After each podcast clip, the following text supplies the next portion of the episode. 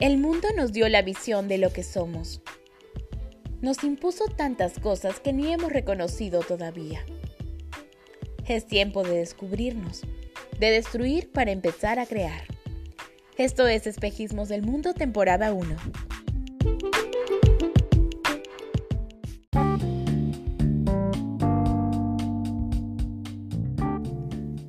Hola, hola, ¿cómo están? Soy Ariana y el día de hoy tenemos un programón. Este es también el último episodio de esta temporada, pero no se pongan tristes, que seguramente se viene una segunda temporada con mucho más contenido para ustedes. Hoy seguiremos hablando de violencia de género y específicamente hablaremos de violencia psicológica.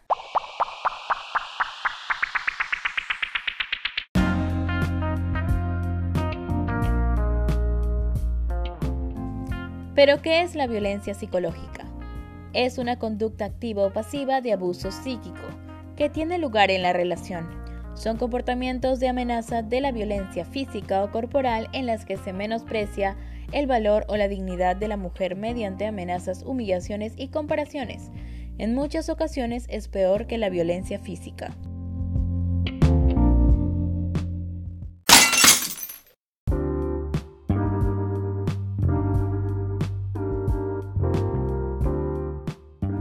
De hecho, con el tiempo se enfatiza y el daño es mayor. A la larga el daño es tan grande que deteriora a la persona por dentro, llegando a afectar la autoestima y perjudicando a la persona hasta niveles de depresión o incluso suicidio.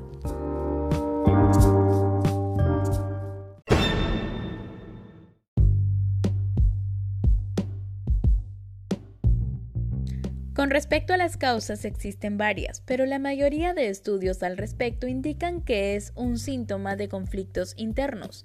Se asocia a que el maltratador presenta antecedentes de violencia durante su infancia.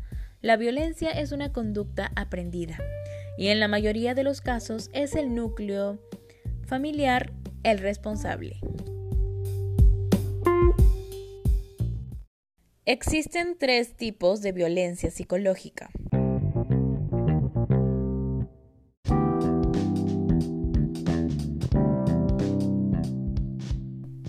El primero es el maltrato psicológico, el cual es un trato degradante activo o pasivo que ataca la dignidad de la persona, así como la falta de interés. Además, se realiza de forma continua.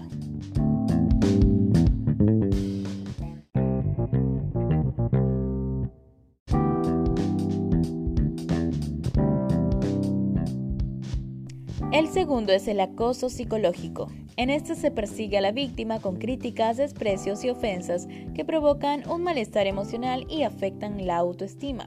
Esta forma de maltrato se realiza con el objetivo de destruir interiormente.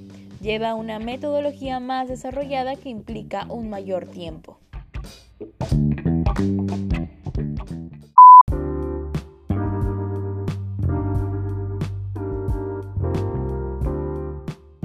Por último tenemos la manipulación mental. En esta la víctima deja de tener valor y libertad para el agresor, que juega con el chantaje afectivo para lograr sus deseos.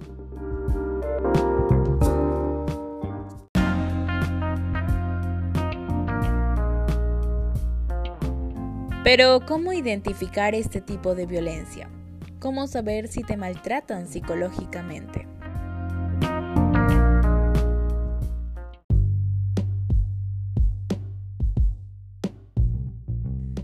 Existen varios indicios que pueden alertarte. Por ejemplo, te critica, te insulta o te grita. Te humilla en privado o en público. Rechaza mantener relaciones sociales en tu compañía. Controla el dinero, las decisiones o te prohíbe que trabajes. Amenaza con abandonarte o te dice que se va. Amenaza con hacerte daño o a tu familia. Te manipula con mentiras y contradicciones te acosa con asuntos que imagina que estás haciendo. Y hasta castiga o maltrata a los niños cuando está enfadado contigo. Lo más importante de todo esto es que apenas identifiques una de estas señales de alerta, te alejes de esa persona y denuncies. Nunca normalices alguna de estas actitudes porque sería entrar en un laberinto sin salida.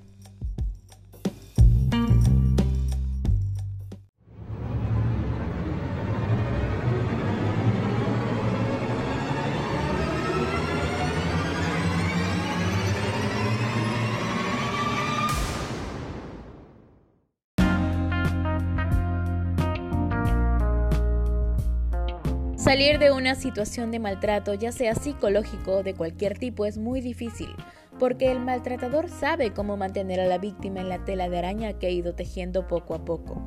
Por eso es muy importante aceptar la realidad aunque cueste. Mientras sigas atrapada en esa tela de araña, seguirás a su merced.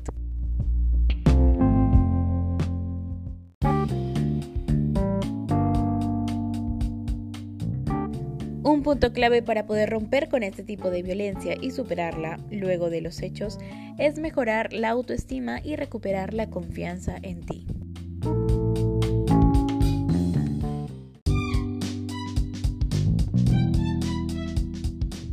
Y eso ha sido todo por el día de hoy. Espero que les haya gustado este episodio y la temporada.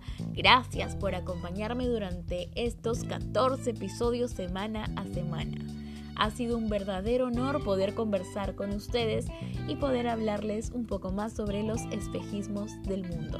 Les mando un fuerte abrazo y nos encontramos en la siguiente oportunidad. ¡Chao!